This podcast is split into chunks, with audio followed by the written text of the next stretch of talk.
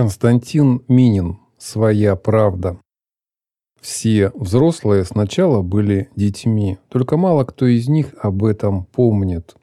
Антуан де Сент-Экзюпери. Маленький принц. Пролог. Иногда я задаю себе вопросы. Кто я? Кем я был? Кто или что сделали меня тем, кем я стал сейчас? Кому я должен быть благодарен или кого я должен ненавидеть за то, что по умыслу или по неосторожности было посажено ими в моей душе за то, что они все во мне вырастили, и за то, что они во мне уничтожили. Все, кого я встречал, с кем общался, кого любил, а кого ненавидел, несомненно оставили след в моей душе. Они, независимо от отношения ко мне и моего отношения к ним, помогли мне стать таким, какой я есть сейчас, со всеми моими недостатками и достоинствами.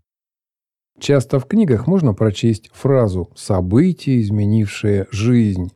И сразу кажется, что с этим героем произошло уникальное, из ряда вон выходящее событие, которое с другими людьми произойти-то не могло, Возможно, в этом есть доля правды, но оглядываясь на свою жизнь, я все больше убеждаюсь в том, что жизнь каждого человека наполнена подобными событиями. Каждая встреча и каждое принятое решение неминуемо и подчас непредсказуемо меняет нашу жизнь, делает нас другими. Меня зовут Фролов Сергей Валерьевич, и я хочу рассказать вам о тех людях и событиях, которые, по моему мнению, оказали наибольшее влияние на меня самого. Мир, в котором они живут, в чем-то может показаться грубым, грязным или даже глупым, но это мой мир. Мир, в котором я вырос, мир, который сформировал меня. Он такой, каким был, и другого у меня нет. Глава первая. Миха. Щелчок, короткая вспышка, глубокий вдох. Горький дым обжигает горло, ноздри, легкие, слезы наполняют глаза. Не плакать, не кашлять, терпеть, терпеть. Ай да молодца, ай да мужик. Ну как тебе, тяжко, малой? Может, пивка дернешь? Это Миха. Он протягивает мне открытую бутылку Клинского. Все вокруг смеются. Беру бутылку, пытаюсь сделать глоток. Что-то, что до этого мгновения спокойно лежало на дне моего желудка, с громким рыком вырывается наружу. Смех стихает сквозь гул в ушах, слышу истошный крик Михи. Он кричит что-то про ботинки. Поднимаю глаза, вижу, действительно, ботинки я ему уделал. Удар, падаю. Кровь, медленно вытекая из моего носа, смешивается с остатками завтрака, разбрызганными по асфальту. Слышу шаги. Они уходят. Тварь неблагодарная, я его курить учил, а он мне все ботинки забрызгал. Вот помогай после этого уродам. Андрей. Зачем ты с ними водишься? Они смеются над тобой? Как ты меня нашел? Я шел за вами от самого дома. Зачем? Я боюсь за тебя. Мне кажется, с тобой должно что-то случиться. Что именно? Не знаю, что-то плохое. Мы идем вдвоем, молча рассекая людской поток. Андрей мой друг, или вернее сказать, он считает меня другом. И чего он во мне нашел, почему прицепился? Я никогда не был с ним ни добр, ни вежлив, а еще совсем недавно попросту гнал его от себя. Вот еще с малышней возиться. Хотя, собственно, он такая же малышня, как и я. Мы с ним учимся в одном классе, а до этого ходили в один детский сад. Вообще, мне кажется, что он всегда был рядом, Хотя, конечно, это не так. Я провожу тебя до дома. Зачем? Чтобы ты никуда не свернул по дороге. Тебе надо умыться и переодеться, и вообще не ходи сегодня никуда больше. Ты же не забыл, какой сегодня день? Конечно, не забыл. Косу и Стелс обещали присоединиться к игре, так что сегодня мы точно победим с их-то 65 уровнем. Я, не замедляя шаг, засунул руки в карманы и, несмотря на Андрея, как бы невзначай произнес «Подумаешь, 65-й, у меня, между прочим, 73-й». Реакция Андрея была предсказуема. По его лицу пробежало смешанное выражение радостного удивления с примесью ноток зависти и злобы. Но от этого мой триумф не становился менее приятным. «Как 73-й? Откуда? Когда ты успел?» Да, так, это несложно. Пришлось, правда, пару дней за компом посидеть. Так значит, ты все это время ты дома, а в школу? К черту школу. А Елена Владимировна думает, что ты заболел. Послушай, далась тебе это Елена Владимировна. Чего такого важного вы прошли в школе за эти два дня? Много чего. Вот, например, да перестань ты. Ты только подумай. 73 уровень, понимаешь? 73. Ни у кого в нашем классе нет героя выше 40 а у меня 73 Значит, по домам и сразу в бой. Да, только у меня сегодня отец приезжает. Помешать может. Недолго он на этот раз отсутствовал. Наверное, работы мало было. Значит, сегодня у вас дома праздник? Ага, тип того. И долго он у тебя собирается работать на вахте? Ну, какая разница, пусть работает, мне так даже лучше, когда его нет. Не знаю, ненормально это как-то. Подхваченный внезапной волной гнева, не до конца осознавая, что именно хочу сказать, я выпалил в Андрея. «Сам ты ненормальный, пошел вон, нечего за мной таскаться, как хвост, достал уже». «Да ладно ты, не кричи так, тем более мы уже пришли, я домой, встретимся в игре». Вообще-то Андрей хороший друг. Его даже можно назвать надежным товарищем, несмотря на то, что он, как все отличники, немного зануда. Иногда мне кажется, что крича на него, я кричу на себя, и тогда он меня бесит. В такие минуты он похож на зеркало, в котором все перевернуто вверх дном. Я смотрю в него и вижу себя таким, каким я мог бы быть, если бы не... А собственно, если бы не что. Неважно, глупости все это. Нина.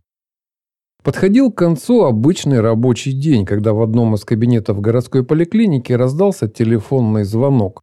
«Добрый день, я могу услышать Нину Семеновну Фролову?» «Здравствуйте, я вас слушаю». «Это классный руководитель Сережа Фролова. Вы не могли бы сегодня зайти в школу? Что-то случилось?» «Нет, ничего особенного, просто я хотела с вами переговорить по поводу его успеваемости». У меня рабочий день до пяти, я могу приехать не раньше половины шестого. Хорошо, я буду вас ждать. Нина Семеновна положила трубку, собрала в стопку разложенные по столу документы, сняла белый халат, повесила его на спинку стула и вышла из кабинета. Менее чем через полчаса она сидела за партой кабинета русского языка и литературы и где-то в глубине души вновь чувствовала себя не очень старательной, но достаточно успешной школьницей. Вы знаете, я не могу сказать, что Сережа глупый мальчик. Он может учиться лучше, если будет стараться. Но он совершенно потерял интерес к учебе, он рассеян, думает постоянно о чем-то, перестал делать домашние задания. К тому же он часто болеет. Вот, например, на этой неделе из-за болезни он пропустил два дня, а класс в это время... Постойте, из-за какой болезни? Как из-за какой? Вы же сами написали справку о том, что Сережа болен. Нина Семеновна понятия не имела, о какой справке и уж тем более о какой болезни сына могла идти речь. Но не желая навредить ему, рассеянно, с трудом шевеля губами, процедила. «Ах да, конечно, вы об этом. Знаете, я уверена, что Сережа уже пошел на поправку и впредь будет болеть гораздо реже». «Вот и хорошо. Я рада, что мы обе все понимаем и желаем Сереже добра», проговорила Елена Владимировна. Отыскав глазами на столе школьный журнал, она принялась делать в нем какие-то записи, давая понять, что разговор окончен. Нина Семеновна медленно встала и направилась к выходу из кабинета. Уже около самой двери она обернулась и, как бы пытаясь оправдаться, выговорила. «Знаете, мне тяжело с ним. Я все время на работе, отец очень редко бывает дома, а я говорю ему, чтобы он лучше учился, ругаю его, но он меня не слушает». Постояв немного и не дождавшись ответа, она повернулась лицом к двери и, уже никому не обращаясь, тихо произнесла «Я не знаю, что еще я могу сделать». Звучный, хорошо поставленный учительский голос буквально ударил ее в спину. «Все, вы можете все, вы его мать, и не смейте говорить мне, что вы не знаете, что еще вы можете сделать. Знаете. Вы прекрасно все знаете, но не делаете, потому что не хотите, и все, что сейчас происходит с Сережей, лежит на вашей совести. Нина Семеновна не пыталась даже оправдаться. Она стояла лицом к двери, злые, резкие, но такие правдивые слова, казались, пронзали ее насквозь. Она стояла не в силах сдержать слезы и, не решаясь уйти, добровольно продолжая слушать это истязание правдой. Да поймите же вы, мы в школе без вашего участия и без вашей поддержки не сможем ничего сделать. Проявите, наконец, строгость, заставьте его взяться за ум. О чем он у вас все время думает? Чем занят? Компьютером? Нина Семеновна сама не ожидала, насколько легко она нашла ответ на так давно мучивший ее вопрос. «Ну так сделайте что-нибудь с этим компьютером. Он играет, когда меня нет дома, я не могу это контролировать. А очнитесь же вы наконец. Зачем? Скажите, зачем вы купили ему этот компьютер? Для учебы, робко произнесла Нина Семеновна. Какой учебы? Вы меня или других учителей спросили, нужен ли ему компьютер для учебы? Нет, но мы думали, что он там будет искать информацию. Нина Семеновна, сядьте, пожалуйста, безапелляционным голосом произнесла Елена Владимировна. Поймите, Сереже нет никакой необходимости искать дополнительную информацию ни в компьютере, ни в библиотеке, где бы то ни было еще. Будет чудом, если он до конца учебного года сможет освоить хотя бы то, что содержится в учебниках. Если вы срочно не возьметесь за его учебу, по итогам уже этой четверти он будет не аттестован по двум предметам. Подумайте сами, какое будущее его ждет, если он не сможет закончить школу? Вы же желаете своему сыну добра, тогда помогите нам. Нина Семеновна, конечно, желала сыну добра. Порой ей казалось, что за чередой каждодневных забот это было единственное, чего еще она оставалась в силах желать. Она надеялась, что ее сын сможет вырасти и научиться жить по-другому. Не так, как живет она, что он сможет научиться быть счастливым, и в конце концов она сможет увидеть то, чего так и не смогла достичь сама. Она сможет увидеть, как ее ребенок живет спокойной жизнью, в которой не будет места изнурительному труду, постоянной нужде, ночным скандалам и ощущению безысходности в будущем. Но как она могла научить сына всему этому? Как она могла ему объяснить то, чего сама не умела и не понимала? Все, на что было способно ее материнское сердце, это предостеречь от ошибок и любить его, невзирая на отметки в школе и мнения других. Я постараюсь сделать все, что от меня зависит. Уж постарайтесь. Сегодня приезжает его отец, я попрошу его поговорить с Сережей. Нина Семеновна шла домой пешком, неосознанно выбирая самые длинные маршруты. Она не старалась продлить время пути, но при этом и не испытывала желания поскорее вернуться домой. Она шла и думала о том, что могла бы лучше заботиться о сыне, если бы ей не приходилось так много работать, об упущенных возможностях, о том, где и когда она ошиблась, почему когда-то давно сделанная ошибка спустя столько лет все еще имеет власть над ее жизнью, и почему у нее не хватает сил или смелости эту ошибку исправить. Сергей. Мой отец относится к категории людей, которые всегда и везде носят с собой свой особенный, специфический запах. Уже с порога, едва вдохнув квартирного воздуха, смешанного с запахом моторного топлива и алкоголя, и по плавающему под потолком голубоватому облаку табачного дыма, я понял, что пропустил праздник под названием «Папка приехал». Чтобы не терять время на лишние разговоры, я постарался незамеченным проскользнуть к себе в комнату. Табачный дым, попав в ноздри, вызвал в моем теле воспоминания о недавно попробованной сигарете, и предательский кашель снял завесу тайны с моего возвращения. «О, сынок пришел, сынуля, а ну-ка обними папку». «Привет, папа».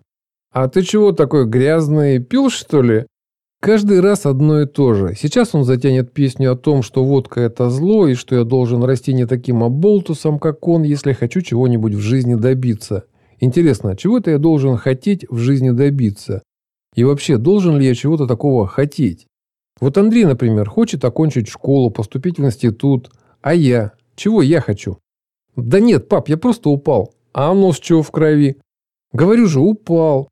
Мягким, но настойчивым жестом он втолкнул меня в кухню. Мамы дома не было, а его, судя по всему, тянуло поговорить. Придется ждать, кивая головой и делать вид, что слушаю. Интересно, где она? Вроде уже должна вернуться.